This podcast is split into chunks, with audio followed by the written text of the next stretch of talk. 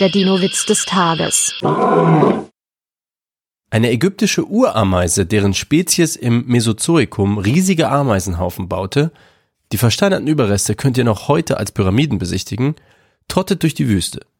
Plötzlich steigt eine Herde Triceratopse über sie hinweg und einer lässt auch gleich einen riesigen Fladen auf das winzige Urinsekt niederprasseln. Stundenlang versuchte die Urameise, sich aus dem Haufen zu befreien. Als sie sich endlich herausgekämpft hat, ruft sie ärgerlich aus So ein Mist. Genau ins Auge. Der Dino-Witz des Tages ist eine Teenager-Sex-Beichte-Produktion aus dem Jahr 2022.